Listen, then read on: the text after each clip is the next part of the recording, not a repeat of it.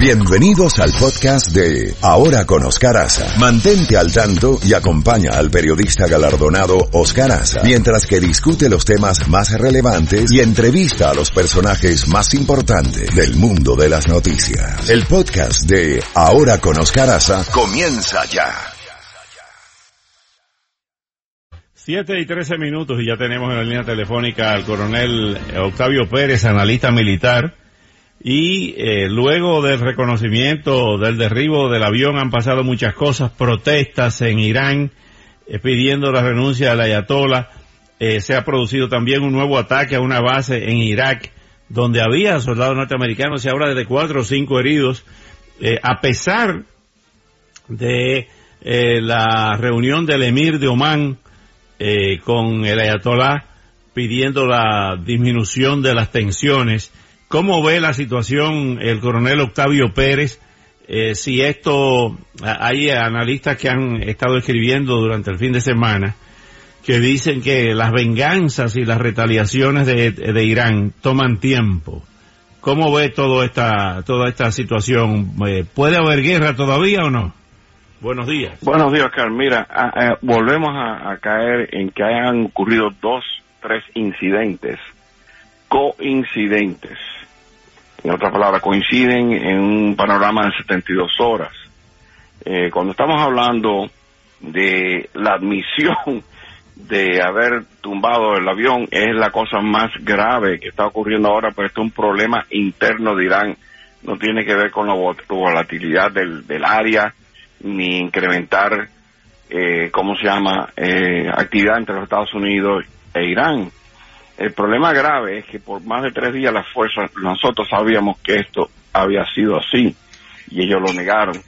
Ellos, el día del funeral, el tercer día del funeral es que van y hacen el ataque a las bases aéreas en, los, de, los Estados Unidos en, en Irak y ahí es donde tienen un momento de, de, orgullo patrio por haber eh, revengado la muerte del general Solimán.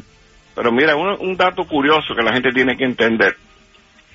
Las vacaciones navideñas que nos aplican a nosotros, y para aquellos que tienen hijos en las universidades, saben que la semana pasada era el último fin de semana para regresar, eh, muchos de estos ciudadanos que estaban en ese avión, porque la cifra oficial de muertos fueron 82 iraníes, 63 canadienses, 3 británicos, 3 alemanes y 10 suecos muchos tenían doble ciudadanía. Así que en realidad, si te pones a leer un artículo de La Voz de América que, que fue hacerle entrevistas en el área de Toronto, en varias áreas donde vinieron muchos estos muchachos, son ciudadanos iraníes canadienses.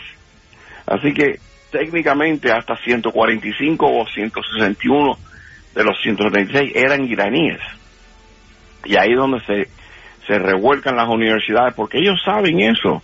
Estos son expatriates, son gente que ha salido de la patria, estudiantes, que han salido, gente que tiene familiares eh, fuera del país que mataron. O sea que su propio gobierno disparó. Ahora, ¿a consecuencia de qué es esto, Oscar? Pues mira, sencillo. En Irán existen dos comandos. Está la, Guardia Revolucionaria, que es la que tenía Soleimani en control, que le responde directamente a, a la Ayatollah Khamenei y entonces tienes el ejército de las fuerzas naturales. La batería que dispara es una batería que es una batería táctica que se usa en el ejército convencionalmente para proteger fuerzas terrestres. Lo que te dice a ti que el día del evento no hubo una comunicación directa entre comando de cohetería, que sería el jefe de cohetería, el general que ha salido ahora a dar la cara por el régimen, muy apologético, muy como se han frustrado, que se pondría su vida en, manos de los que murieron, etcétera, etcétera. Pero esto lo sabe el pueblo iraní y se le revira la tortilla. O sea, de lo que vimos un día celebró una celebración donde era orgullo patrio, que estamos vengando la muerte de Soleimán. En menos de 72 horas se le vida, parece mentira, Khamenei, que estás atacando y matando a tus propios ciudadanos iraníes y ahí es donde hemos visto las demostraciones por tres días en las universidades, porque la gente tiene que acordarse de esto. Para nosotros fue sábado y domingo, pero para los musulmanes el día sagrado es el viernes, así que sábado y domingo es como lunes y martes en los Estados Unidos. Así que eh, eso es lo que está pasando y continúa pasando. Eh, tres días de tratar de cubrir el sol con una mano no le sirvió nada bueno, le salió el huevo en la cara y ahora tienen que tratar de calmar a estas multitudes de jóvenes que saben lo que pasó. ¿Qué lo llevó? Una frena. ¿Qué lo llevó a aceptar que habían derribado el avión? Mira, la evidencia, eh, tú tuviste en el programa hace jueves, viernes, a un experto en aviación que te dijo una cosa muy clara. La mayor parte de los accidentes aéreos, igual que los accidentes de carro, ocurren en menos de una milla de donde tú trabajas o donde vives. Bueno, en el caso de los aviones, mientras despegas y aterrizas. Un avión en vuelo no explota en el aire, sino es porque ha habido o una explosión interna o un misil. Y la evidencia forense que se encuentra en todos los residuos del avión indica que fue un cohete, independiente de la telemetría que captó los gobiernos de los Estados Unidos, varias otras agencias, que sabíamos que le habían disparado con un misil.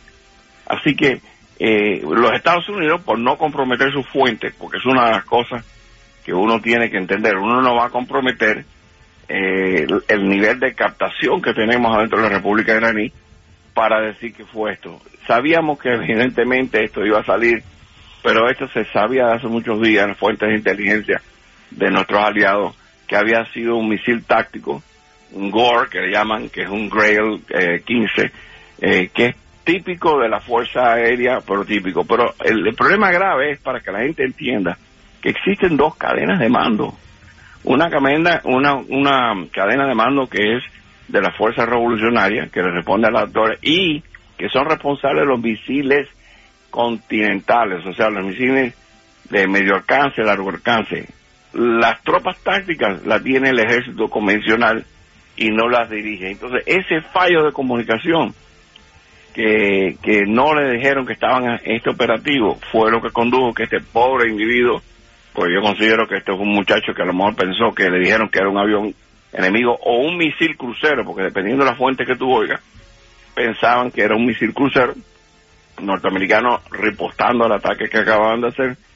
Ahí es donde está el fallo garrafal cuando tú tienes dos, dos, eh, dos fuentes en control del mismo sistema. Bueno, también se está anunciando la reanudación de las conversaciones entre Corea del Norte y Washington. Bueno, mira, es una de las cosas muy importantes porque hemos tenido un periodo navideño.